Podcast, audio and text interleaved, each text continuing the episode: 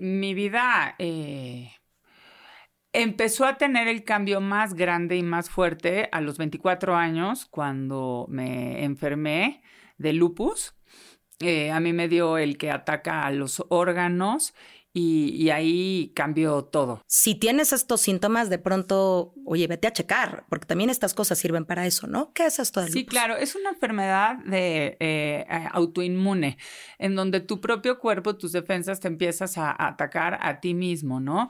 Hay tres tipos, hay en la piel, hay en las articulaciones y hay en, en los órganos. Es el que te dio a ti. Que es el que me dio a mí, exactamente. Y si te gustaba comer esto, pues ya no puedes comer esto. Y si te gustaba esto, ya no puedes esto. Y olvídate del alcohol, olvídate el cigarro y luego algunas cosas que en ese momento, allá y entonces y con esa edad para ti eran divertidas. Así es. Yo amo la playa, amo el sol. Entonces, ¿sabes? Fue como muy, muy fuerte. Esto es A Toda Mente, el podcast de Adriana Lebrija. Bienvenidos. Hola, ¿qué tal? Un gusto tenerlos nuevamente aquí en A Toda Mente, en este súper episodio, retomando temporada, súper contenta. Y además con una invitadaza que han de saber que tenemos varios intentos de ahora sí grabamos. Híjole, no, ahora sí, y nos ha, nos ha atravesado la salud, la cirugía, el accidente, eh, la vacación también, no todo ha sido tragedia. Eh, pero por fin, y estoy muy agradecida de que esté hoy con nosotros, Tabata Carrasco Pinal, importante, no se nos podía olvidar, eh, para poder platicarnos de un tema bien lindo. Estoy segura que, va a ser un episodio que les va a llamar mucho la atención, porque vamos a ir eh, recorriendo eh, episodios de tu vida, Tabata, que muchas gracias por compartirla con nosotros, para poder ver cómo, a pesar de lo complejo de la vida, uno puede y debe tomar la decisión de vivir y no de sobrevivir. Muchas gracias por estar aquí, gracias por todo lo que nos vas a compartir anticipadamente. Pero bueno, cuéntame, Tabata, ¿qué onda con Tabata? ¿Quién es Tabata? Un poco cómo ha sido este andar. Déjanos conocerte. Ay, gracias Adri por invitarme y gracias a todos los que se dan el tiempo de, de escuchar quién es Tabata o una historia más, ¿no? De una persona ordinaria que de repente hace cosas extraordinarias como cualquier otra persona que se, que se propone a salir adelante en ciertas adversidades que de repente la, la vida o el destino te, te ponen en el camino, ¿no? Y pues, ¿quién es Tabata? Antes que nada, Tabata es una mujer, Tabata es una esposa, es una mamá de dos adolescentes en este momento divinos. ¿De cuántos años estaba? Mi hijo Mariano tiene 17 años, está por cumplir 18, y Mía tiene 14 y está por cumplir 15 años en dos semanas. Ok, adolescentes, adolescentes, y en un estornudo Mariano se nos hace adulto. Sí, ya, prácticamente ya es adulto, pero con. Ajá, exactamente. Todavía con destellos de adolescencia. Ya sé, ya sé. Sí. Eh, amiga, deportista, en su momento fue abogada. Ok. Este, y pues bueno, eh, eso es lo que, lo que soy en este momento. Y cuando pienso en abogada, pienso también, fue algo que yo quería estudiar, has de saber. Eh, yo toda la vida dije que iba a estudiar para ser abogada y me imaginaba, ya sabes, como en las películas, en el juicio de no, no, no, no más preguntas y ya sabes. Em, finalmente decidí ser psicóloga eh, carreras, sí, carreras muy, muy pagaditas, porque las dos son, si bien relaciones de acompañamiento y de ayuda, eh, sí creo que hay un, una gana ahí de, de, la humanidad, del cuidado al otro, y desde ahí creo que creo que empieza tu camino de la justicia, de la lucha, ¿no? Siendo abogada, tu interés empieza ahí seguramente. Sí, 100%. La verdad es que es una carrera hermosa. Eh, ya en la práctica a veces ya no es tan hermosa. Y bueno, bendito sea Dios, ahora me puedo dedicar a otra cosa. Antes peleaba con la gente y ahora me dedico a cumplir sueños porque ahora soy coach de triatlón. venga, venga. Sí, sí, sí, es bonito, es bonito. Y, me parece que además este bonito es completamente retador, porque es llevar, eh, sí, un poco el cuerpo también al límite. 100%. Y creo que ahí empieza esta historia. Creo que es un buen punto, como, como tu vida ha tenido momentos que te han puesto en ese filito, en ese límite, ¿no? Sí. Cuéntanos, empecemos con esta parte de todos estos roles que juegas, Tabata, y, y cómo ha sido tu vida. Háblame un poco de eso y lleguemos a ese punto del que consideras que fue quizá de los primeros puntos de quiebre para, Tabata hoy? Eh, pues bueno, eh, mi vida eh, empezó a tener el cambio más grande y más fuerte a los 24 años cuando me enfermé de lupus. a mí me dio el que ataca a los órganos y, ahí cambió todo, perspectiva y demás, ¿no? Déjame preguntarte, porque hay enfermedades, padecimientos que la gente oye, ¿no? Sí. Y que eso está cañón. Pero no tienen ni idea de qué es. Sí. ¿No? ¿Qué es el lupus? o sea, para que quien nos escuche diga, ok, e incluso fíjate, si tienes estos síntomas, de pronto, oye, vete a checar, porque también estas cosas sirven para eso, ¿no? ¿Qué es esto del Sí, claro, es una enfermedad de eh, autoinmune, en donde tu propio cuerpo, tus defensas te empiezas a, atacar a ti mismo, ¿no? Hay tres tipos, hay en la piel, hay en las articulaciones y hay en, en los órganos. Que es el que te dio a ti. Que es el que me dio a mí, exactamente. Es un poco silencioso, la verdad es que no es como una gripa en donde tienes eh, fluido nasal, estornudo, dolor de garganta y demás, ¿no? En mi caso no, no fue así. En mi caso eh, se fue desarrollando y me di cuenta eh, con una exposición al sol muy fuerte, en donde la cara se me empezó a hinchar, hinchar, hinchar. Este, y pues bueno, eh, no era normal. me dio un pequeño ataque, ahí me, me desmayé. Eh, sangré al, ir al baño y entonces, pues bueno, fui a dar al hospital, me hicieron muchísimos estudios. Todo junto. Eh, sí, todo junto, todo junto. Y eh, en uno de esos estudios, pues no, el doctor no daba y no daba con qué tenían, ¿no? Hasta que me hicieron una biopsia en los riñones y este. ¿Pero todo salía bien o qué? Sí, todo salía bien. O sea, sí habían algunas cosas alteradas y de repente la, la la biopsia, cuando me la aplican, es la que da el, positivo. ¿Pero por qué deciden hacerte una biopsia? ¿Por el sangrado? Eh, sí, porque me dolía mucho la mm. parte de atrás de la espalda, como los riñones, ¿no? Entonces ahí fue cuando deciden hacerme una biopsia, porque me sacaban otros estudios y no, no, no salía este. Nada. Pues algo que les pudiera dar la guía, ¿no? La pauta de por aquí es, ¿no? Y eso que que te pregunto, me parece que es súper importante porque las enfermedades autoinmunes tienen esa característica, corrígeme, es como, y no la encontraban. No la encuentran. Y no la encontraban. Y entonces, oye, pero que, no sé, y no la encuentran y no la encuentran. Y generalmente, a lo mejor estoy haciendo una generalización que no debería, pero es frecuente que cuando no la encuentran, de pronto por ahí suena algo autoinmune. Y aparte, eso causa muchísima incertidumbre, muchísimo estrés, tanto para ti como para tu familia. Que no ayuda. O sea, el no saber qué tienes y el estar mal es horrible. O sea, yo siempre que alguien se enferma, siempre digo, ojalá que sepan que tiene. Porque cuando tú sabes que tienes, atacas. Sí. Sí. Y aquí no sabíamos qué era, hasta que con la biopsia se dio eh, el resultado de, lo que era. Oye, pero además, el tema o el término autoinmune es súper fuerte. Difícil.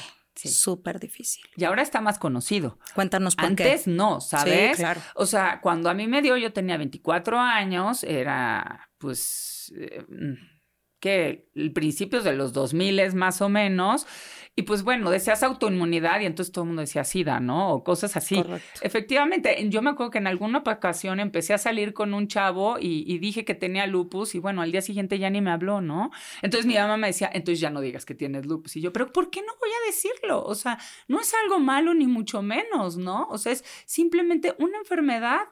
O sea, y que, que aparte, o sea, se trata y puede salir adelante. Sí, y, y, pensaba también en lo autoinmune porque y te lo digo porque en mi, en mi vida profesional como terapeuta, no sabes las veces que he oído estos comentarios, eh, y los digo completamente respetuoso, pero bueno, ¿qué estás viviendo? Pero porque, a ver, sí, pero ya tienes suficiente con gestionar esto, con entenderlo, como para además la carga de, pues te lo estás haciendo tú, es auto. Pues, no, no, sé si me estoy explicando, que pues deja de hacer, a ver, no, está tan fácil, pues. o sea, sí, es un eh, quiero decirlo en palabras cortas, tú dime si lo estoy haciendo una, una buena eh, definición, pero es un ataque interno. 100%. Y aparte son enfermedades muy anímicas. ¿Sabes? Eh, yo siempre he dicho que cuando tienes el corazón bien y la mente fuerte, es como una protección y una barrera a este tipo de, de enfermedades. Justamente por eso te decía, a ver, seguramente me dio porque no tengo el corazón bien ni la mente fuerte en este momento y además tengo el juicio o el señalamiento de échale ganas porque pues tú, es tuyo, ya no, ya no pienses eso, ya no te sientas así para que se te quite. A ver, no está tan así, no es así, no es, ah, bueno, como es un autoataque, si tú te pones fuerte, entonces ya se te va a quitar y ya ponte fuerte. Ojalá funcionara así. Ojalá porque además viene un señalamiento después de, pues, ¿qué estás viviendo? Pues deberías. Y te juzgan por todos lados. Correcto. Si haces porque haces y si no haces porque no haces. Correcto. Correcto. Y entonces 24 años, que estabas súper chava. Súper escuincla. Y la verdad, yo era una persona completamente diferente a lo que soy ahora, ¿no? ¿Cómo era, eras? Era súper reventada, este, me encantaba salir de fiesta, desvelarme, bueno, ya sabes, ¿no? Este, tomaba alcohol, fumaba de repente, este, no, no, no, o sea, la verdad es que tenía una vida muy diferente a la que, a la Tabata que ahora soy, ¿no? No hacía mucho ejercicio, que digamos, es más, no hacía ejercicio. Entonces, de repente te enfermas y se te acaba todo lo que tú conocías como vida, ¿no? O sea, ya no te puedes desvelar, ya no puedes tomar, ya no puedes salir de fiesta, o sea, ya no puedes nada. Prácticamente ya no puedes ni salir de tu casa sin protegerte con eh, filtros solares, sombreros, esto, ¿no? Porque te, te, ataca el sol, porque aparte te ponen al sol como tu peor enemigo, ¿no? Te ataca y entonces ya no puedes hacer nada.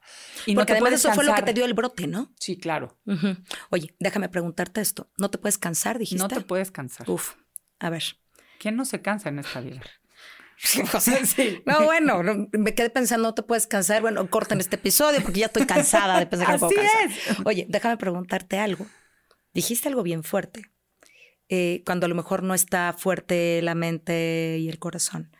¿Ubicas que pasaba algo en ese momento de tu vida? Bueno, lo que pasa es que en ese momento de mi vida no es como ese momento de tu vida. Creo que todos los seres humanos venimos cargando ciertas cosas a través de los años. ¿Pero hubo un punto de, quiebre ahí? Pues ¿O, solamente el acumulado?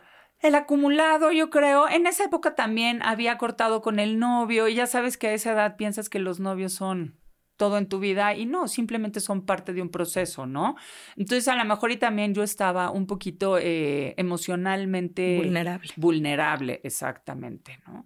Eh, y, eso no ayudó. Sin embargo, pues bueno, vas cargando y a lo mejor son cargas que para una persona no son tan fuertes, pero tú las tomas de otra manera. Yo venía cargando. No, pero a ver, son fuertes, porque también esa es otra. Ay, no vas a sufrir por eso. A lo mejor hoy, a mi edad, te digo, ay, pero ahí es el fin del mundo, perdóname, perdóname. O sea, la edad que tienes no te permite tener la experiencia, ¿no? Es como quien dice, este, si tuviera la experiencia a los 40, eh, o sea, digo, no, ni a los 18, cuando tienes 40, no, ni Dios quiera, ni Dios, quiera, qué aburrición, no, qué abur no, alas a los alacranes y qué aburrición. Que alguien te dijera mi alma y tú dijeras, no le creo tanto, porque yo creo que sus intenciones, ay, no, no, no, qué bueno que creías mi alma y qué bueno que... no pensabas. Sí, qué bueno que no pensabas. Me encanta, me encanta. Entonces yo traía una historia ahí de dos divorcios, ¿no? De, de, muchas cosas, de salir adelante, de una beca universitaria. Dos divorcios tus papás, porque si no nos hay 24 años. Dos, divorcios, de mis papás, exactamente. con razón andabas en el rock. okay, sí, sí, sí. Y quieras o no, e, esas cosas te pegan, ¿no? Por supuesto. O sea, lo vas superando conforme van pasando los años. Pero mis papás la primera vez que se divorciaron fue cuando yo tenía ocho años. Y la segunda vez que se divorciaron fue cuando yo tenía 14 años. No, es que espera, a mí me lo contaste, pero no a quien nos escucha.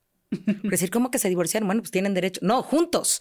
O sea, se, casaron, se divorciaron, se volvieron a casar ellos y se vuelven a divorciar los mismos. Exactamente. Fui testigo en su boda. Y, este, y allí salí, bueno, nació en el segundo divorcio mi hermana Triana, ¿no? Entonces, este, digo, qué bueno que lo hicieron porque si no, nada más seríamos mi hermano y yo, ahora somos tres. Pero te digo, vas cargando y vas poniéndole el costalito cosas, ¿no? Llega un momento en el que ya no puedes más. Aparte, yo siempre fui como una persona muy, muy fuerte. En ¿Eres la mayor o la Soy la mayor, exacto. Y fui como ese apoyo a mi mamá, hasta cierto punto su pareja, ¿no? O sea, cuando ella se queda sin, sin esa pareja. Y entonces empecé a tomar papeles que no eran los míos, no me correspondían. Ahora que soy adulta lo sé. Pero entonces cuando, cuando vas creciendo con tanta carga, llega un momento en el que explotas. Sí. Y eso fue lo que pasó cuando, cumplí 24 años. Sí. Y entonces, cambia la vida. Cambia la vida, cambia radicalmente y, y tengo que decirlo, cambia fuertemente y espantosamente. O sea, porque por un lado... Háblame de ese fuertemente y espantosamente. Sí. Por un lado, dejas de vivir como tú creías que era la vida. Y eso es algo bien fuerte, ¿sabes? Porque tú crees que si ya no puedes seguir viviendo de esa forma, entonces ya no tiene caso todo, ¿no? No conoces otras cosas. Te divierten algo, cosas que ya ahora ya no te van a poder divertir. Pero además que están prohibidas a partir y de que este aparte momento. están prohibidas. Sí, o sea, no solamente es, no, es si te gustaba el rock, ya no, porque además no te puedes desvelar, pero tampoco puedes cansarte. Y si te gustaba comer esto, pues ya no puedes comer esto. Y si te gustaba esto, ya no puedes esto. Y olvídate del alcohol, y olvídate del cigarro, y olvídate de algunas cosas que en ese momento, allá y entonces, y con esa edad, para ti eran divertidas. Así es. Yo amo la playa, amo el sol. Entonces, ¿sabes? Fue como muy, muy fuerte. Amo ser una ¿Ya mujer reconciliaste tu relación con el sol? Yo, yo, bueno, soy triatleta de largas No, bueno, distancias. claro, pero, pero podrías sea, ir con traje de buzo. eh, no, al principio, es que sí, al principio cuando me, me, me detectan esto, pues evidentemente toda la gente que te ama y te adora te quiere proteger, ¿no? Entonces, pues sí, pues, por supuesto, iba muy protegida, no me daba ni nada. Pero cuando empiezas a, a, a dominar un poquito y a conocer la, la, la enfermedad y... A es- relacionarte con ese monstruo nuevo, ¿no? Sí, hace, y es, es, es error prueba, ¿no? O sea, a ver, voy a hacer esto, uf, ya, esto ya me causó. Fíjate qué fuerte lo acabas de manchas. decir. Error, prueba. Generalmente decimos prueba y error. No, en mi caso fue error. Correcto. Sí. O sea, ya la regué, bueno, vamos a probar. Que me parece bien interesante porque cuando haces prueba y error, un poco la apuesta es voy a probar para ganar, no para equivocarme, chin, me equivoqué. Y aquí es, sé que no es el camino correcto, pero lo voy a probar. Sí. Hago un, buena, un buen análisis de eso. Totalmente, y te voy a decir algo, ahí sí fue un poco irresponsable yo. Después de un año entero estabas chavita. de tomar medicinas, 16 pastillas al día, eh, yo ya me harté y dije, se acabó. Yo ya no voy a Ah, vivir te así. convertiste en doctor. Sí, claro, por muy supuesto. bien, muy bien, muy bien. Me auto... Claro, claro. Sí, sí, sí.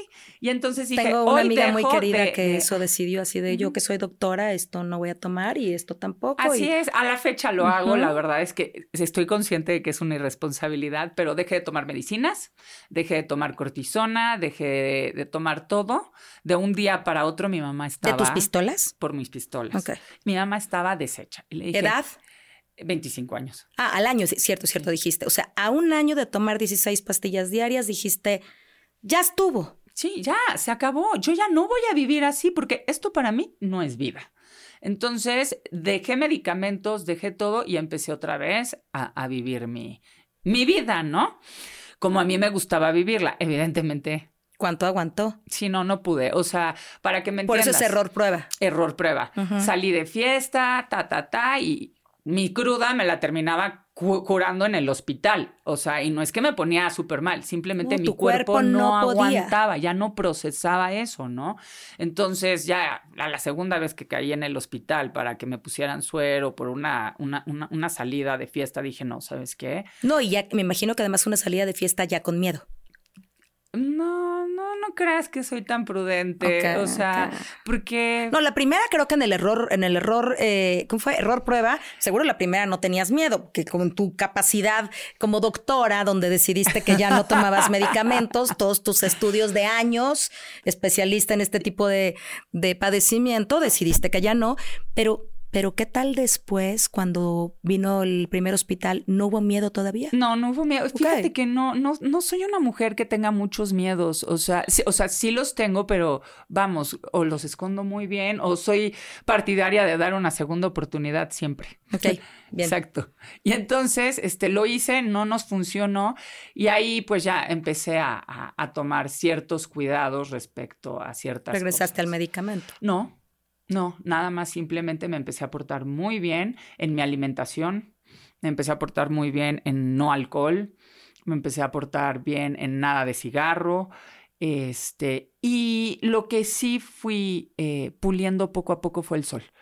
Salía de vacaciones y sí me daba el sol, me volvía a hinchar, me salían unas manchitas en el cuerpo y entonces decía, no, bueno, ya, estuvo bien, ¿no? Un día de sol, dos días no, otro día y así, y así lo fui eh, controlando. Oye, y es que hace poco yo oí algo y corrígeme, porque seguramente el señor Sol y tú tienen una relación más cercana de lo que puedo tener yo, más de conocimiento. Eh, es que el Sol me decían que no viene así los que nos escuchan no, no van a entender. No necesariamente es que el sol te dé de arriba hacia abajo, porque te pones... El, te refleja de todo. Exacto, entonces te pones el gorro, la sombre, el sombrero, lo que sea, la gorra, y es como, estoy cubierta y por qué de cualquier forma me quemé o me manché, porque no es que venga solamente de arriba hacia abajo, sino que refleja en todo. Y eso es una situación muy complicada de vivir y de relacionar con una situación como la que tú tenías. Sí, 100%. Pero así como me, me, bueno, empecé a tolerar el sol, lo que sí no logro hacer es el frío, porque también por otro lado, cuando tienes lupus, tanto el sol te hace daño como la nieve y el frío.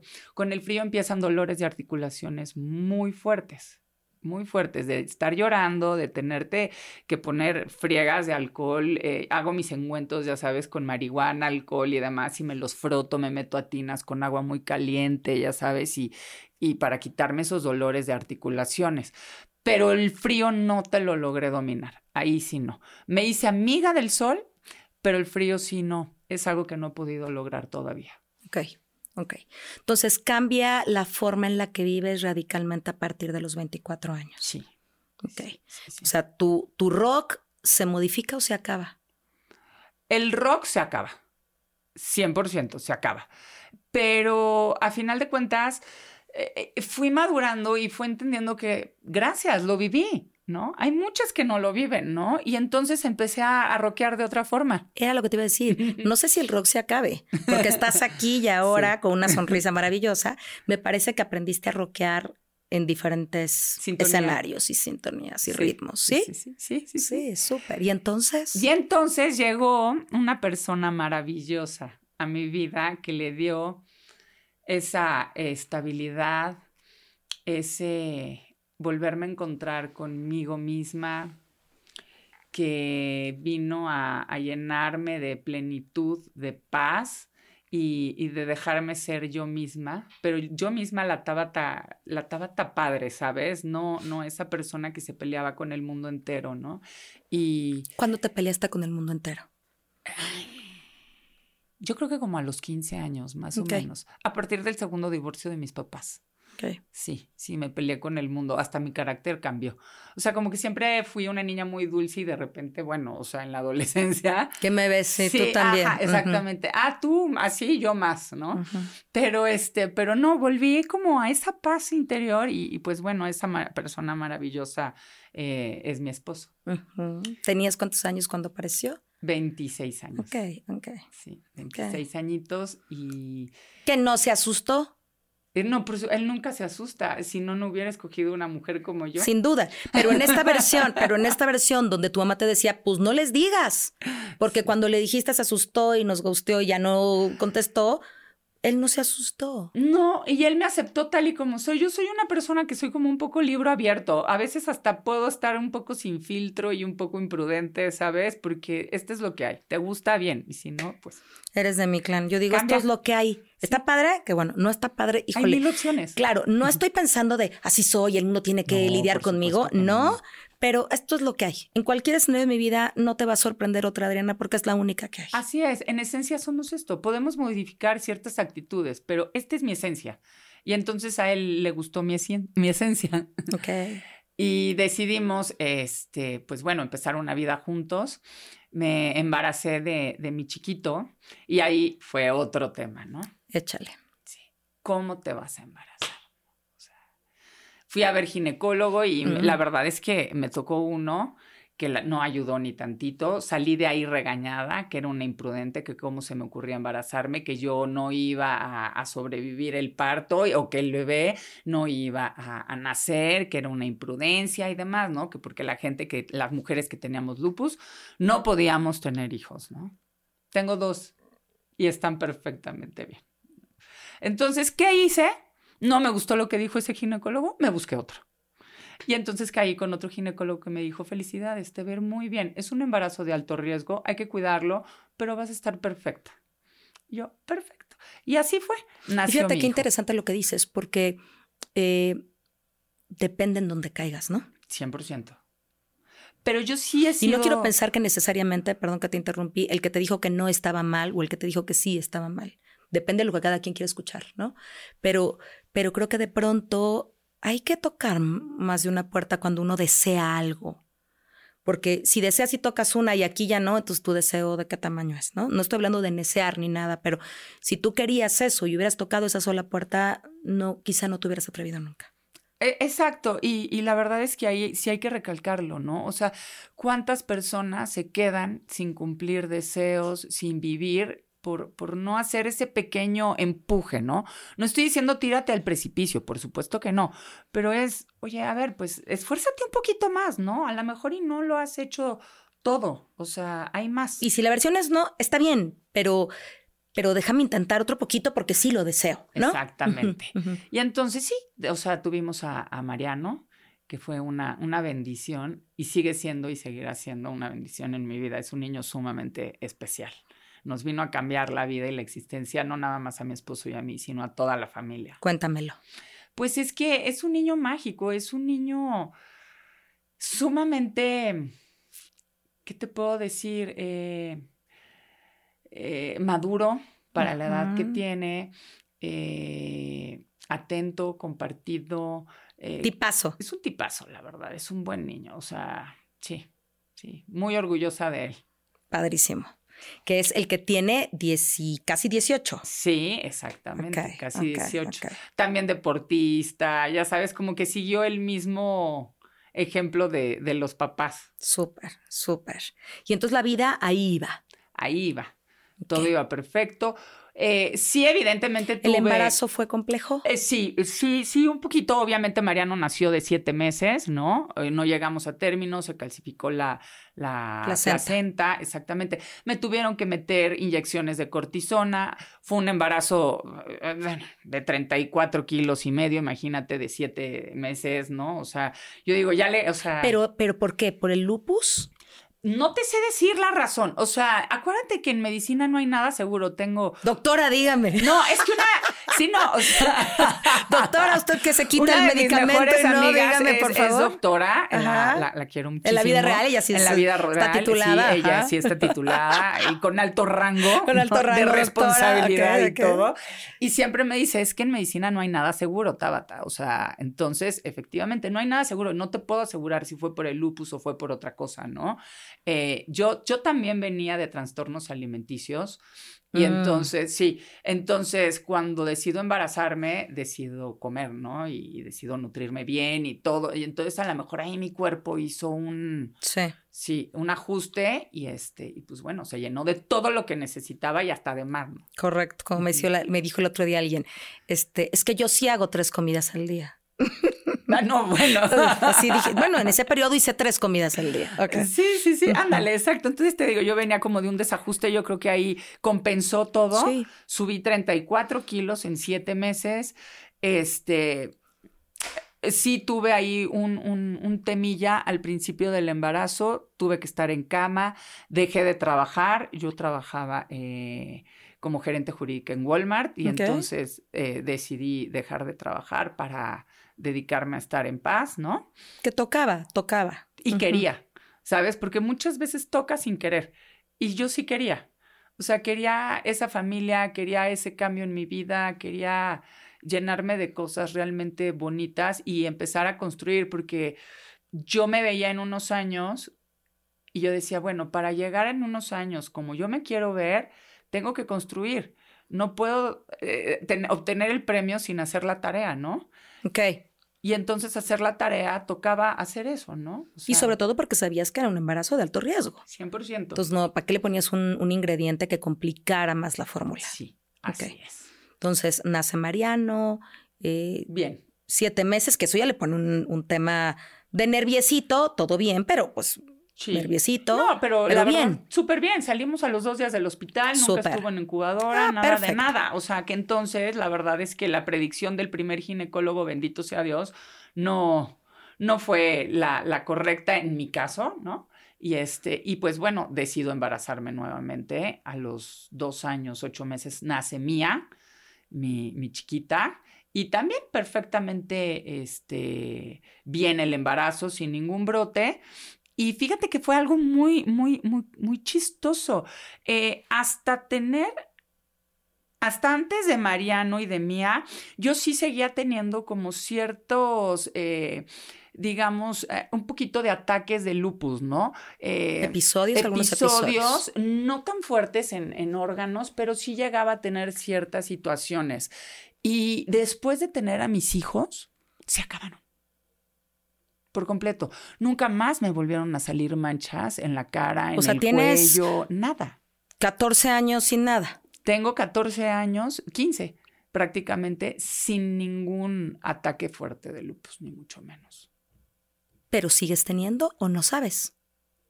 Yo creo que son enfermedades que toda la vida están y siempre te hacen sí, por eso te lo en algún momento, no, no con crisis, pero sí te dicen, aquí sigo. ¿No? En sí, porque es autoinmune, en teoría no se quita, ¿no? Sí, por supuesto. Se me empiezan a bajar las defensas y entonces se me empieza a ulcerar toda la boca, Mm. Eh, hay ciertas situaciones que me hacen saber que ahí estoy. Por ejemplo, si llego a tomar a lo mejor ciertos medicamentos, me empiezo a hinchar, hinchar, hinchar. Entonces, hay, hay ciertas cosas que sí me dicen, hey, aquí estoy, no te olvides. Y está bien, porque mi forma de ser y mi carácter necesita de repente eso. Un recordatorio. me, voy. Dale, dale. Y entonces Mía. Sí, nace Mía. Eh, Mía como bien dice su nombre, solo Mía. Eh, nace Mía y a los dos años, dos años más o menos, la diagnostican con eh, un, bueno, lo voy a decir, siempre lo digo y me regañan, ¿no? Tiene retraso mental, pero en realidad el nombre políticamente correcto es un retraso en el desarrollo neuronal. Y este, y pues bueno. Pero cuando nace no hay nada que te indique eso. Sí, bueno, te voy a decir algo. Ahí fue un tema muy fuerte, fue eh, en cierto grado por negligencia médica. Eh, mía, me pusieron mal la anestesia. Eh, tuve problemas ahí. Mía la tuvieron que sacar con forceps, la lastimaron, pero los doctores no lo reportaron. Salieron en ves que cuando nacen los bebés te ponen la prueba. Este, exactamente, y entonces, no, y aparte tienen que decir cómo nacen, cinco, o sea, ¿no? Sí. Y ellos pusieron que todo estaba perfecto y que todo había estado bien, ¿no? El neonatólogo, que es quien recibe a, los bebés, ¿no? El, sí, sí, es pediatra. Sí, o el pediatra en otro. Ajá. Este, me la siguió viendo durante algún tiempo. Y, y yo, yo, yo sí notaba ciertas cosas así como, ya era el segundo hijo, ¿no? Sí. ya, ya, ya puedes comparar. Cuando es el primero. Y no había mm. pasado tanto tiempo entre uno y otro, entonces lo tenías fresco, no era como de, ay, no me acuerdo cómo fue aquí, ¿no? Sí, Mariano es brillante. Pero no porque Mariano sea brillante, ¿no? El otro no va a avanzar más o menos, cualquier claro. otro niño tiene que avanzar, ¿no? Yo veía que Mía no masticaba, Mía no me entendía. Y, y, pasaba el tiempo y pasaba el tiempo y yo la veía que me volteaba a ver con unos ojitos así de mami, o sea, es que no sé qué es lo que quieres, ¿no? Y, y, y, a veces era, era muy difícil porque me ¿Solo lo veías tú? Solo lo veía yo. Solo lo veía yo. Lo cual es una lucha muy dura porque para los otros es, ay, está bien. Así es. Pero solo lo veías tú. Solo lo veía yo. Entonces decía, es que cuando yo le digo no, ella no entiende lo que es un no, no, como que no me, no me capta, no me responde. Y entonces me decía mi mamá, no, es que tienes que, que, que, que, que está consentida seguramente, ¿no? O sea, no le des leche y va a llegar un momento en el que va a hablar y te va a pedir la leche, ¿no? Y pues no, no llegaba ese momento, ¿no? Entonces fui con una gran amiga y le dije, oye, ¿sabes qué, eh, amiga linda? Creo que Mía tiene algo, ¿no? Ella es psicóloga y, este, y me dijo, si la mamá cree, es muy posible que sea, las mamás tenemos un sexto sentido, ¿no? Le hizo ahí una serie de pruebas y Cuando están dispuestas a escuchar. 100%. Y yo... O sea, yo, yo sí creo en eso. No sé si sea sexto sentido, porque también hay mamás que no están, vinculadas con sus hijos, ¿no? Pero si estás vinculado, no, no, quiero decir solamente mamá, pero eh, la mamá o el papá, si está vinculado con un niño, puedes ver, eh, ahí, pero lo que sigue es un acto de valentía muy fuerte para poder decir algo no está del todo bien, porque justamente pasan, eh, dime si estás de acuerdo, una serie de evaluaciones alrededor de eso. Sí. La tienes consentida. Sí. Que no hiciste. No la dejas hacer esto. Es que no escuchas. Es que tal. Sí, tú e, no le, es que tú eres barco, lo que sea, ¿no? Eh, todo se lo quieres dar. Y entonces puede haber una serie de evaluaciones alrededor que te hagan eh, voltearte de lado para no ver lo que está pasando. Entonces, a veces tiene que ver con, con un acto muy fuerte de valentía para decir algo no está bien y, y de veras asumir que algo no está bien. Sí. Y así fue, fuiste con tu amiga. Sí, y entonces te digo que le hizo la evaluación, terminó la evaluación y me dijo, qué difícil para ella, porque aparte es una amiga de toda la vida que incluso estuvo conmigo cuando fue lo del lupus, ¿no? Me ayudó, me cuidó un día ahí en el hospital y demás. Amiga muy querida y muy cercana. Muy cercana y este, que aparte nunca la veo. Son esas grandes amistades que no correcto, Correcto, pero, pero es. Y está. Seguramente son almas unidas de otros momentos. Seguramente. Y entonces me dijo, amiga, eh, llévala por favor con un, un neurólogo. Neurólogo. Entonces llego con mi esposo, que él es una persona sumamente cercana, presente y demás, pero para los hombres a veces es un poquito más complicado eh, aceptar cuando, cuando le pasa algo a, tus hijos, ¿no? No es que no lo quieras ver, es simplemente... No, a veces de veras no se puede, no, no, sí, sí quitemos de los cuernos y la cola, no, puedo verlo, claro que no. Exactamente. O a lo mejor y tienen un poquito menos desarrollado ese sentido, ¿no? Y le dije, es que Mariano hay que llevar a, a Mía con un neurólogo. Ok, la llevamos con una neuróloga que nos habían recomendado, que era una eminencia ella. ¿No? En un hospital del sur de la ciudad. Y este, y ya llegamos, me la revisó, ¿qué te parecen? ¿Siete u ocho minutos? ¿No? Y me dijo, no, su hija no tiene nada, está consentida. Yo no sé qué cara le puse que hasta me dijo ella, eh, ¿por qué no la había convencida, señora? Y entonces yo me le quedo viendo y le digo, a ver, perdón, o sea, convencida, tú me estás diciendo que mi hija no tiene nada y entonces ¿por qué mi hija no me entiende? ¿Por qué mi hija no habla? ¿Por qué mi hija apenas está empezando a caminar y tiene dos años? O sea, perdóname. Y en siete minutos quieres ver lo que yo veo todo el tiempo. Quieres ver, ¿no? Y entonces me dijo, bueno, hagámosle un estudio de audio. es que mi hija sí escucha. O sea, eso sí sé. O sea, sí escucha, ¿no? Y entonces dice, no, es que está consentida. Y entonces mi esposo estaba feliz. Él quería escuchar eso. Claro. Y entonces salimos de ahí, mi esposo con una gran sonrisa y yo todo lo contrario, ¿no? Y entonces me dijo, Mariano. Grandioso pues tu corazón. No, de verdad. No sé si me explico. Grandioso tu corazón que te dijo, aunque esta doctora reconocida, eh, diga que no, yo sé que sí. Sí, así es. Grandioso tu corazón. yo no peleé con Mariano, no le quité su gran sonrisa y entonces le dije, ok, amor, si Mía está consentida, entonces metámosla a un kinder, a un curso de verano previo, porque esto fue... Eh, antes, como por junio más o menos, ¿no? Y este metámosla a un curso de verano. Y entonces en el curso de verano, pues se va a tener que desarrollar y ta, ta, ta, previo. Tú sabiendo que no. Sí, yo tu sabía corazón sabiendo que no. Yo sabía perfecto que mi hija tenía algo, ¿no? Y este, y la metimos, se quedó ahí mismo en esa escuelita eh, para el ciclo escolar, ¿no? Y pues evidentemente cuando empieza la escuela le mandan una carta de la directora a Mariano para decirle que la, la niña tenía algún tema, que había que llevarla con un neurólogo. Y entonces le dije, mira, aquí está el papel, me lo mandaron en la escuela, necesitamos ir con otra persona. Entonces le dije, por favor, escógelo tú. Pregunta a quien tú quieras en tu familia y demás, ¿no? Y vamos con quien tú quieras, no con quien yo quiera, porque también si voy con quien yo quiera, puede estar viciado el asunto. Sí, sí, sí. Y entonces eh, mi suegra nos hizo favor de recomendarnos a, a un neurólogo, fuimos a verlo y esto fue en septiembre y la verdad es que fue el día más, de los días más feos que ha pasado mi esposo.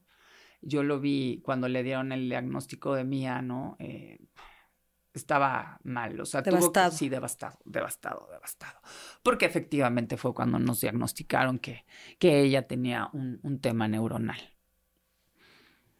Y pues bueno. A, los dos años. A los dos años, dos años, ocho meses ya, ya, ya era. Sí. Sí, porque fue en septiembre. Sí, fue, fue fuerte. La verdad es que sí, Mariano estaba, estaba devastado. Y además tú tenías otro bebito. Sí, yo tenía a Mariano, que Mariano era pura alegría, ¿sabes? Entonces tenía que cuidar que esa alegría siguiera. Sí, eh, sí. En ese momento tenía que darle mucho apoyo a Mariano. O sea, porque pero además necesitabas dar apoyo al otro lado y eso se convierte en una situación súper complicada. Sí, claro. Súper complicada. Sí, sí, sí, Entonces eso fue lo que hice, ¿no? Me puse las pilas, le di apoyo a Mariano, le di alegría a Marianito y empecé a salir adelante con el tema de Mía. Y entonces déjame, déjame regresar a, una, a lo que decías al principio. Y tocaba vivir y no sobrevivir. Sí, y tocaba cargar en ese momento, ¿no? Me acuerdo perfecto que le hablé a mi mamá. Incluso a Mariano papá. Claro, no, incluso a más. O sea, le hablé a mi mamá para decirle lo que había pasado y, se me soltó llorando en el teléfono. Yo la estaba consolando a ella, ¿no? O sea, de algo que a lo mejor y... Y sí, sí, necesitaba Por supuesto. consuelo, porque yo solamente tengo en la mente algo y que todo el mundo lo tiene, ¿no? Cuando tú vas a tener un bebé, ¿qué es lo único que le pides a Dios? Que esté bien. Así es. Yo ya había pasado eso, ¿no? O sea, ya no estaba bien. Pero por otro lado me ponía a pensar y es lo que me ayudaba, ¿no? Decía, bueno, Dios, mil gracias, ¿por qué es esto? Y no es una enfermedad mortal y no tiene un cáncer o no tiene este tipo de situaciones, ¿no? Entonces te empiezas a agarrar de, de esas sí, pero nada con o sea, sí, pero no, no sé si me explico. Qué bueno que no es esto, sí, pero no deja de ser terrible, pero qué bueno que es esto, sí, pero no. Después de dos años, ocho meses, vamos a poner dos años porque tú ya sentías algo, pero pero no, no querías esto. O sea, no para esto. No sé si me explico. Dime que le voy a dar unas pastillitas para que se enfoque. ¿Sabes? Dile que la lleve estimulación temprana eh, más fuerte y que ya con eso. No esperabas esto. No, por supuesto que no, porque aparte es, es, es, un tema en donde por más que tú quieras, no lo vas a arreglar. No lo vas a cambiar. No hay una medicina, no hay una operación, no hay nada que tú como madre puedas donar o dar para que tu hijo eh, pues tenga el desarrollo neuronal eh, normal, ¿no? O sea, o adecuado para poder subsistir en este mundo y más en un país tercermundista en donde realmente no hay inclusión en donde la inclusión es no lo respeto es discurso lo respeto es hablarle a alguien con, con, un término de todes no eh, que es válido pero hay inclusión que realmente sí se necesita y es para, para este tipo de, personas, ¿no? Te entiendo perfecto. Sí. Fue fuerte, pero bueno. Y es. ¿No? O sea, aunque hoy es que empiezas a darle un vuelco a tu vida, Adri. Es correcto, y, hacia allá quisiera, pero cuando decía y es, me refiero a esto que ahora dices. O sea, me gustaría que Mía estuviera en un ambiente y en una realidad que tenga más opciones para ella. Así es. Independientemente de tu aceptación, no sé si estoy usando la palabra correcta y corrígeme por favor, o de tu entendimiento, no sé si la palabra sea aceptación. No, lo estás haciendo bien. Hay aceptación, hay entendimiento, Pero hay está en un contexto, como lo dijiste tú, donde no tiene lo que necesitaría tener, lo que le vendría bien tener en un contexto social, me refiero, ¿sabes? de salud, de eh, una realidad que abrazara mucho más. Y eso da Hay mucho esfuerzos, coraje. pero correcto, pero hace falta muchísimo. Y te llenas de rabia. Sí. Y aparte no es algo con lo que digas, bueno, ya pasé esto, ¿no? Ya no pasa nada. Ya ese momento amargo ya pasó, ¿no? No, sí, o ya creció y se le quitó, no se le va a quitar. No, y aparte esos momentos amargos de que no haya para ella lo que se necesita, son continuos y durante cada etapa de su vida, ¿sabes? O sea, cuando es bebés no hay esto para ella, cuando es niño no hay, cuando es adolescente tampoco hay. Empieza un, un bullying, por así decirlo, y el bullying más fuerte es de los padres, no de los niños con los que se empieza a juntar, sino de los papás. Ponme un ejemplo. Eh, He oído casos, pero ponme un ejemplo para que quien nos escucha haga conciencia de que hay cosas que no se valen. Sí, o sea, por ejemplo, si, si la llevaba al club, ¿no? Eh, las mamás no querían que Mía jugara con, con, ellas porque, pues bueno, las iban a las, la iban a lastimar y entonces terminaban pidiéndome de favor que no llevara a Mía al club, ¿no? O sea, a, que hiciera sus, este, sus actividades. Y efectivamente, sí, Mía podía, pues, pegar, ¿no? Porque en algún momento tuvo que, que tomar medicinas incluso para eh, ayudar esa, esa agresividad. Pero por otro lado, también yo me empecé a rodear de gente hermosa, ¿no? Que tengo amigas que tenían hijitos más o menos de la misma edad y que ellas les explicaban a sus hijos, ¿no? O sea, tengo una que le decía a su hijo, se llama Liam, ¿no? Este, tú tranquilo, mía la mejor pega, pero no lo hace adrede, ¿no? O sea, entonces, ese tipo de detalles, este, fueron, fueron bonitos y te van compensando al alma, eh, pues esas cuestiones. Luego, cuando Mía empezó a ir al kinder, eh, pues Mía ya era Gulliver en el país de, ya sabes, era un gigante de 8 o 9 años y iba en el, en el kinder, ¿no? Y entonces se veían las diferencias. Y entonces Oye, háblame de la educación. ¿A qué tipo de escuela entró? Mira cómo me tienes. Ya sé. Eh, en México la verdad es que desgraciadamente no hay opción de educación para una, una persona de, clase media, clase media este, trabajadora, ¿no? Que es lo que somos todos nosotros, ¿no? Yo no me considero ni remotamente parte de la clase alta, ¿no? De este país. Entonces las escuelas no hay opciones. No hay opciones. Te hablo que las dos escuelas que yo conozco son con, con colegiaturas como de universidad eh, para niños, ¿no? Este, chicos. Entonces, bendito sea Dios, la metí a un kinder en donde la amaron muchísimo durante mm. muchísimos años y ahí me la estuvieron teniendo hasta que ya no pudieron ellas por la presión social de los papás. Eh, que ya no querían que una niña tan alta y tan grande estuviera conviviendo con sus hijos chiquitos, que también lo entiendo. Sí. O sea, eh, te tienes que volver entendedora de todo. Eso no quiere decir que no te duela que no llores, que no te lastime. Lo entiendes, no lo tomas personal, de cierta forma, pero... No, y mira, te voy a decir por qué, por supuesto, y déjame, si sirve el ejemplo, ponerlo. Me acuerdo mucho cuando mi hijo el grande estaba en el kinder, había un niño que mordía. Nunca mordió a mi hijo.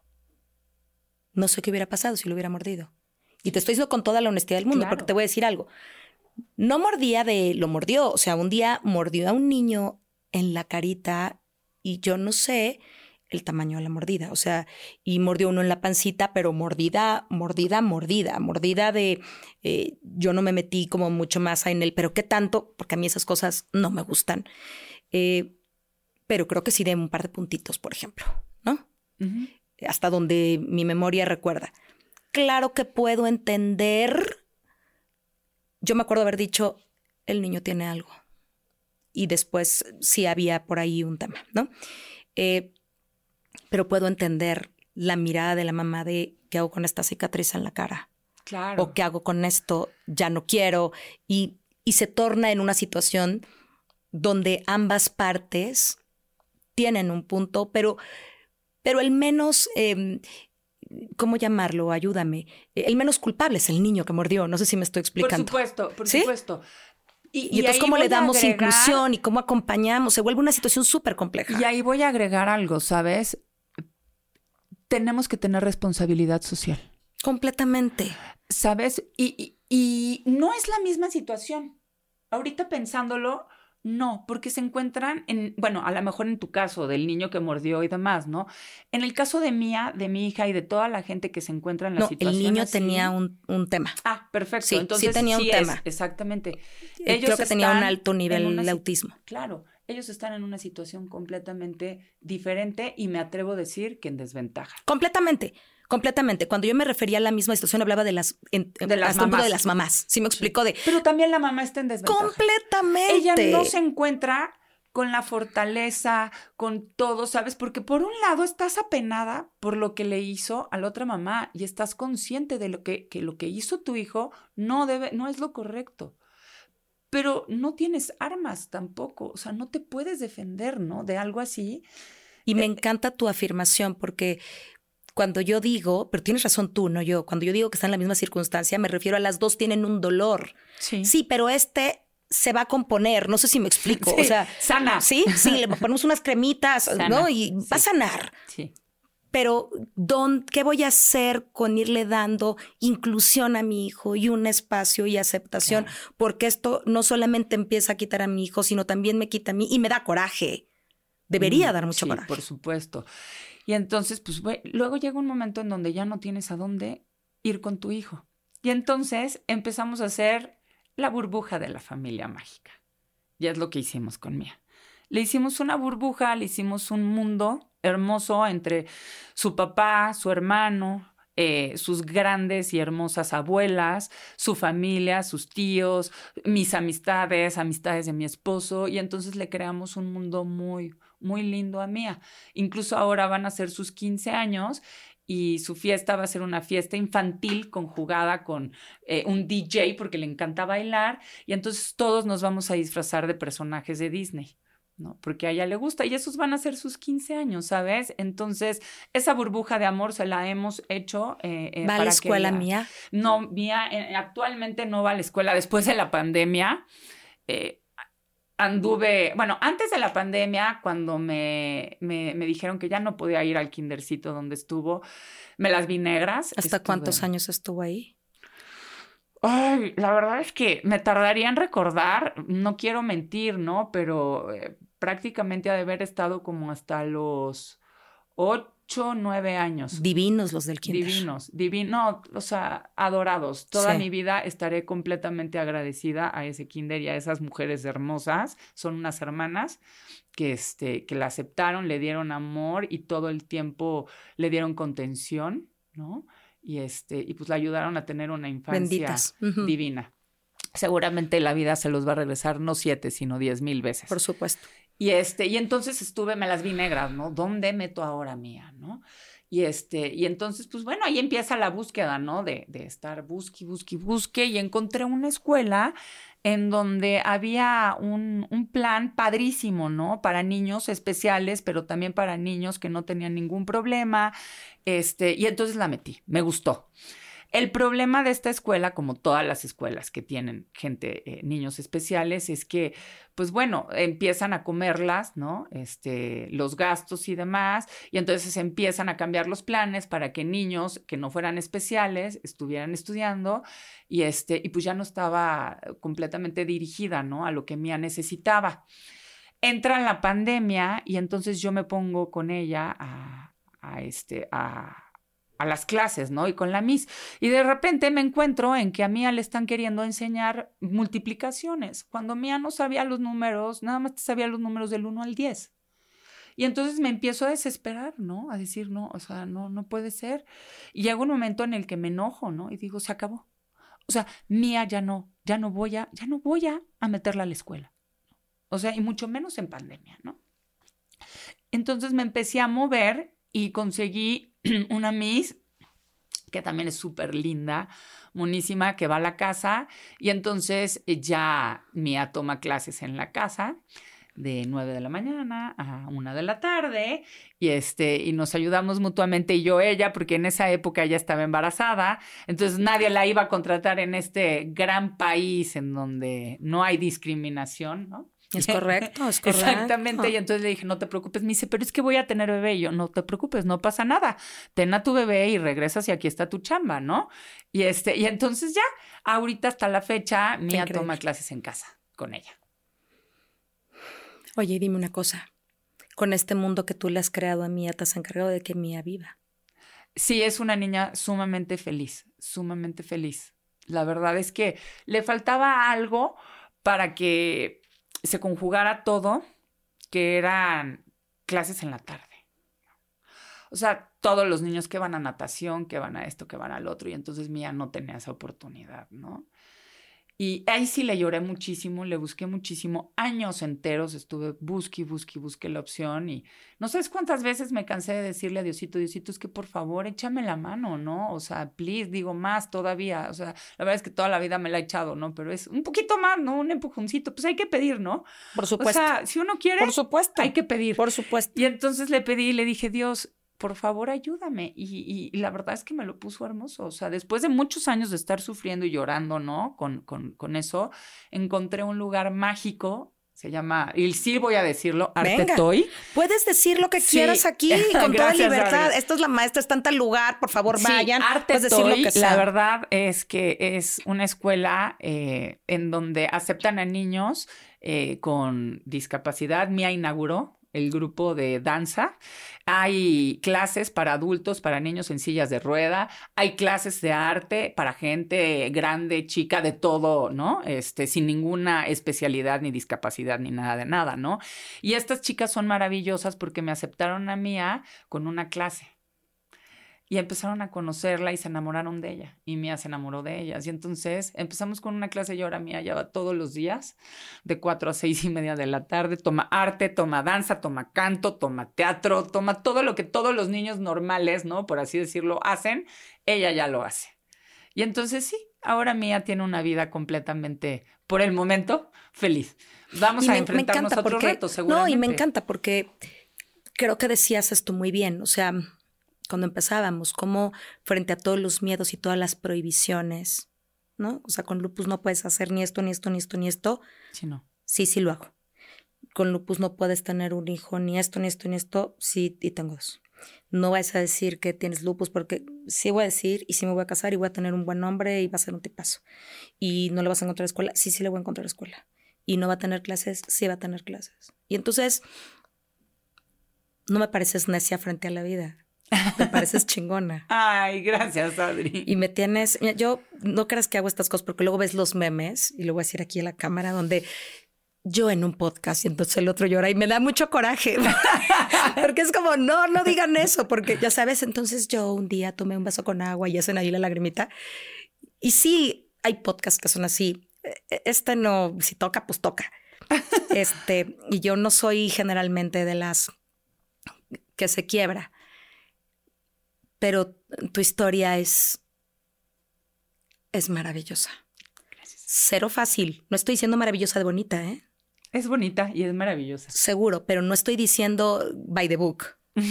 Así es. Sí, o sea, no es como. Y entonces yo, este cabello divino que tienes, como valiente, le hacía así, y entonces divino, y entonces apareció el príncipe azul. Y me dijo, no eres perfecta, lo que le sigue. Y entonces apareció el príncipe azul en un No, claro que no. Claro que no. Has aprendido a amar tu vida.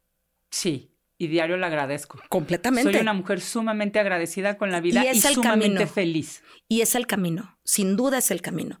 Pero no es una vida by the book.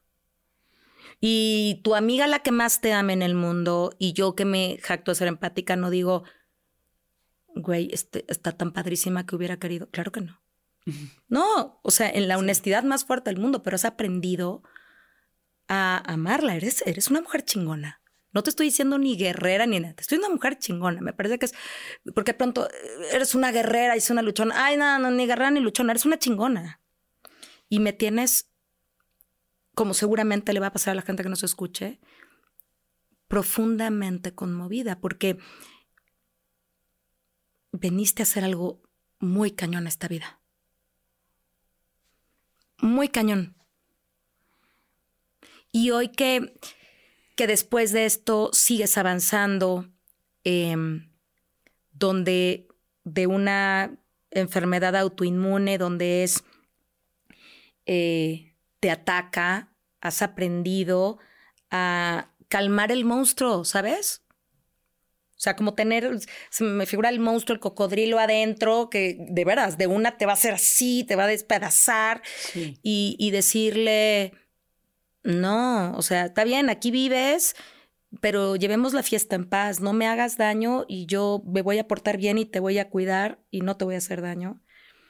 Y, y escuchar este andar de mía donde has estado con ella y, y esta, eh, este mundo que le has construido con, con, los que te aman y la aman y los aman como familia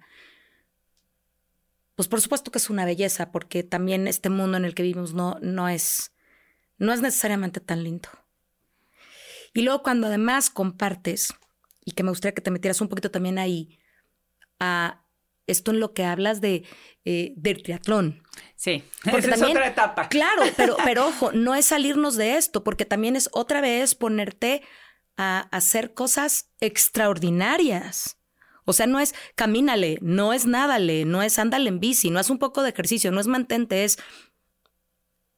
Dijiste algo bien fuerte y, y lo voy a repetir y tú dime cómo, cómo te resuena.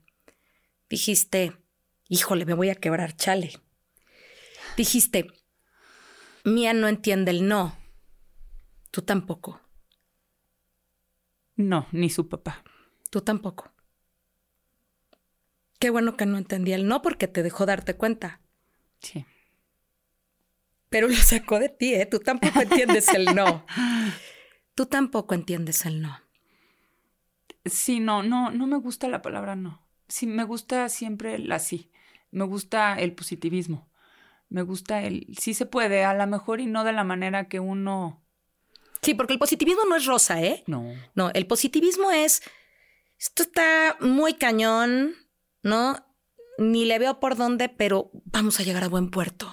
Sí, así es. Así es. Y creo que si, que si uno siempre tiene una actitud en la vida eh, positiva, echada para adelante, ¿sabes? Este, vives, vives menos mal, ¿no? O sea, dejas de sobrevivir para vivir.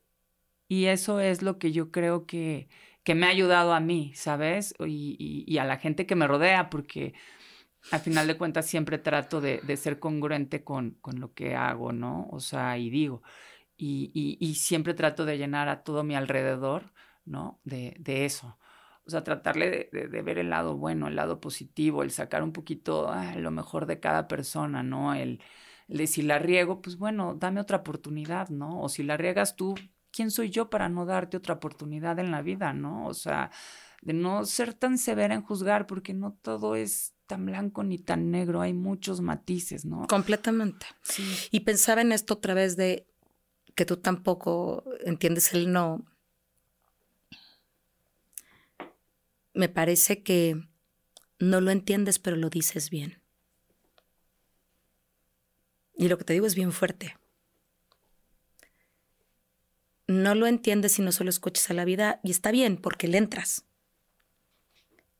Pero cuando has tenido que decir no, no a ese doctor que te dijo que no, no a, a esta es la única ruta para sobrevivir, eh, no va a poder, no puede hacer, ya no puede hacer esto, tú has encontrado, has, has podido decir ya no, no sé si me explico. Sí, claro. Por ya no, este no que pone un límite, pero, pero tienes esta capacidad de poner un, un no que echa para adelante.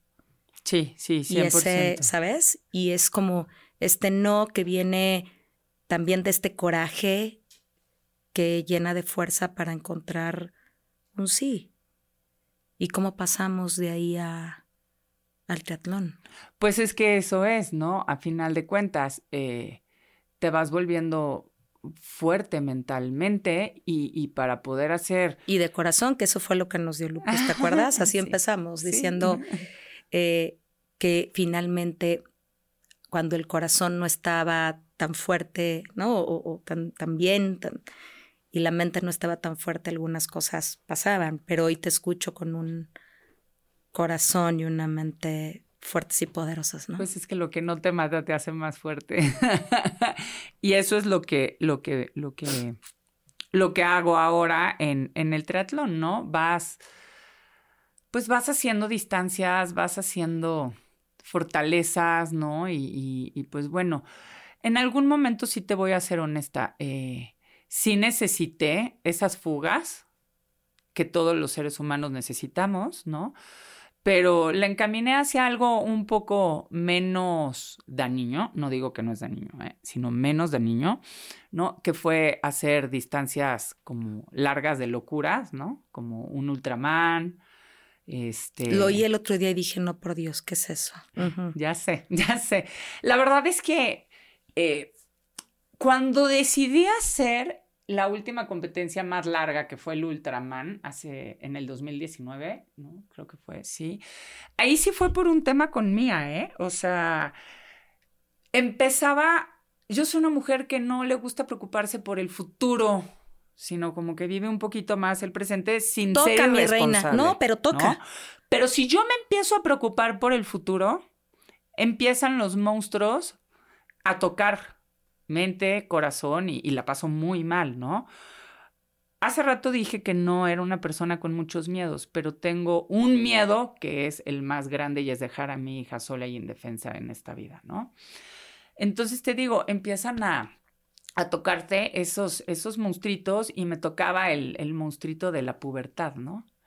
Entonces yo decía, ay, pues sí, es que mientras está chiquita y están chiquitos, es como un cachorrito, ¿no? Lo que voy a decir me va a matar a lo mejor a alguien, ¿no? Pero es como un perrito. Cuando está cachorrito, todo el mundo lo quiere. ¡Ay, qué adorable! Claro. un perrito, ¿no? Es, es cachorrito. Los abandonan cuando crecen. Exacto. Y entonces, ¿qué pasa? Cuando un niño especial es chiquito, pues todo el mundo es como más amable, más condescendiente.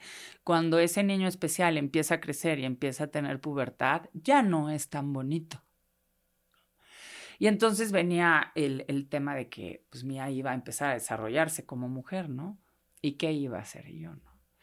Y entonces en ese inter empecé a pensar como a futuro y me empezó a comer todo. Y entonces yo dije, no, es que no, necesito evadir. ¿Cómo voy a evadir? Ya sé, me voy a meter un Ultraman, ¿no? Y por eso me metí al Ultraman, para evadir. ¿Qué pasa? Que obviamente para entrenar para un Ultraman, un Ultraman no lo haces de un mes a otro, ¿no? Empiezas pues desde mucho tiempo atrás, años atrás, ¿no? Y entonces, este, pues cuando yo ya, ya había este, resuelto mi tema con, con, con Mía, con qué es lo que iba a hacer, ¿no? Que determiné, o sea, decidí operarla una decisión espantosa, horrible, fuerte, como mujer, como madre, híjole, de las más difíciles que me han tocado, porque pues yo decidí que Mía no iba a, a ser mamá. Y este, y pues bueno, fue terrible. Pero cuando empecé a estar en paz con ello y saber que... Es decir, pero debe tenerte en paz. Sí, claro, 100%. No me arrepiento y ahora que ya pasó el tiempo, digo, qué bueno que tuve la fuerza, los pantalones o lo que, ¿no? Para haber dicho sí y, y decirle a Mariano de lo hacemos y Mariano, ¿Ves cómo te dijo cuando tú dices no es no? No escuchas el no de afuera, pero el tuyo lo escuchas muy cañón. Sí, entonces te digo que, que cuando ya estuve en paz con, con ese tema fuerte, muy fuerte, que luego lo platicaremos. Por supuesto. Este, pues ya decía yo, no, bueno, pero pues sí, ya estoy bien conmigo, ¿no? Ya, y ahora ya me inscribí al Ultraman, ¿no? y entonces, pues bueno, fue una competencia que, que me llenó muchísimo porque pues conviví horas y horas y horas conmigo misma, ¿no? El día del evento, este, pues el día, no, son tres días de evento. El segundo día en la bicicleta, hasta me tardé más en llegar. Mi esposo ya estaba un poco preocupado porque él ya había llegado y también lo hizo. Y entonces decían, ¿qué onda? Pero pues, ¿por qué se tardó, no? O sea, te juro que yo venía en la bicicleta en Cozumel platicando con Dios, porque tuve también ahí una reconciliación hermosa. Yo no soy católica, no tengo religión ni nada, ¿no? Pero sí creo en Dios. Y, y venía tan a gusto platicando con él y haciendo las paces que, que verdad, de verdad, venía disfrutándolo, ¿no? O sea, y, y, cuando llegué el segundo día, no era la meta, era el segundo día, terminó, ¿no? De la bicicleta, con una sonrisa, con una, una paz, es decir, gracias Diosito porque yo necesitaba volverme a ser amiga tuya, ¿no? O sea, porque uno, uno se pelea con los padres, ¿no? O sea, y, por supuesto. tienes tus buenos y tus malos por momentos, supuesto. ¿no? Y yo venía ya como con muy malos momentos con él, ¿no? Porque si no me echo para atrás, pues también de todos modos reclamo, ¿no? O sea, y, y, la verdad es que fue muy padre, fue más que un rollo deportivo, fue como un encuentro conmigo, con él, como bonito.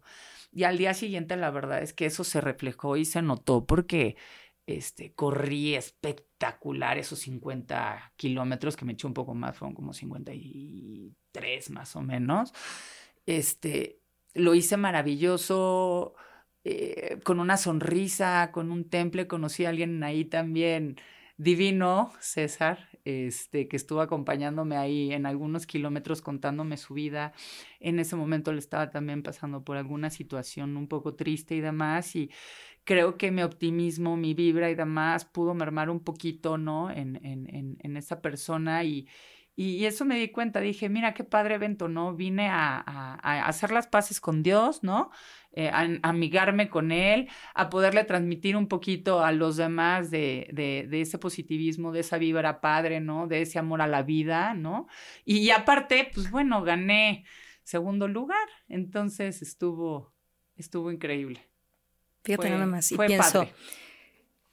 pienso que esa es la prueba clara de, pues no importa si hay que echarse todos estos kilómetros y hay que hacer todo esto, eliges vivir. 100%. Diario. ¿Qué, ¿Qué, te gustaría? Hijo, nos daría para tantos episodios. Yo creo que vamos a repetir, yo vamos a repetir. Pero a ver, dime una cosa. ¿Qué te gustaría que la gente que, que nos está escuchando, que nos está viendo, se quedara, tres cosas que dijeras, por favor, de mi experiencia quiero que tú te quedes con... Ay, me agarraste en curva. Este... Qué belleza. Alex. Sí, sí, sí, sí, sí. A ver, que se quedaran con tres cosas de esta plática o de lo que... Sí, así como de las dos, o sea, como que además es lo mismo un poco, pero como de, si yo tuviera que decirte...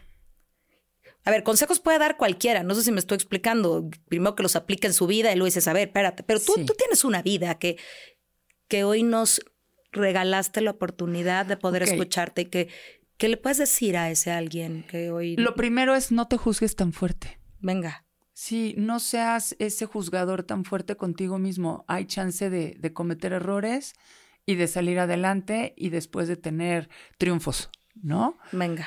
Em, como empecé, cualquier persona que uno se considere común y corriente puede puede tener logros en la vida y no logros hablando de el éxito que ahora está un poquito eh, desviado, ¿no? Lograr. Sino lograr, lograr mermar en alguien, ¿no? Darle ese amor, ese... Todo mundo siempre necesita un consuelo, ¿no? Hasta tú que estás tan jodido puedes darlo. Entonces, da, da siempre consuelo a alguien porque se te va a regresar 100%, ¿no? y y despiértate con una, sonrisa todas las mañanas. Así sea muy pesado tu día, así traigas una tristeza, si tú sonríes, te va a cambiar el chip. 100%. Me encanta. Y yo a ti te quisiera decir, gracias, de veras gracias por, por haber estado aquí, por haberte compartido con esta transparencia. Eh, me gustaría que te quedaras con esto que te dije del no. Claro que sí. Empodérate de eso. O sea, tú eres muy buena para decir no y también eres muy buena para no escuchar el no que no te deja avanzar, que te impide avanzar. No se te olvide nunca que lo haces muy bien. Lo prometo.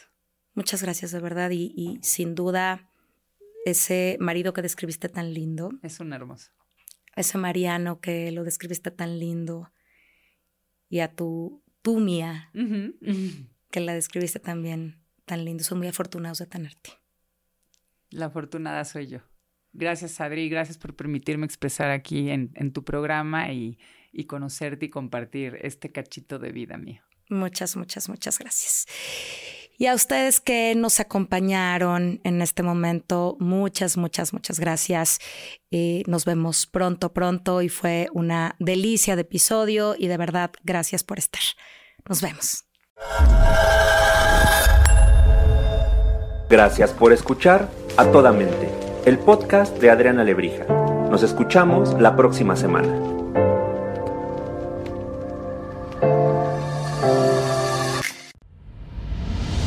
Esto fue una producción original de Podbox. Suscríbete y escúchanos en todas las plataformas de podcast.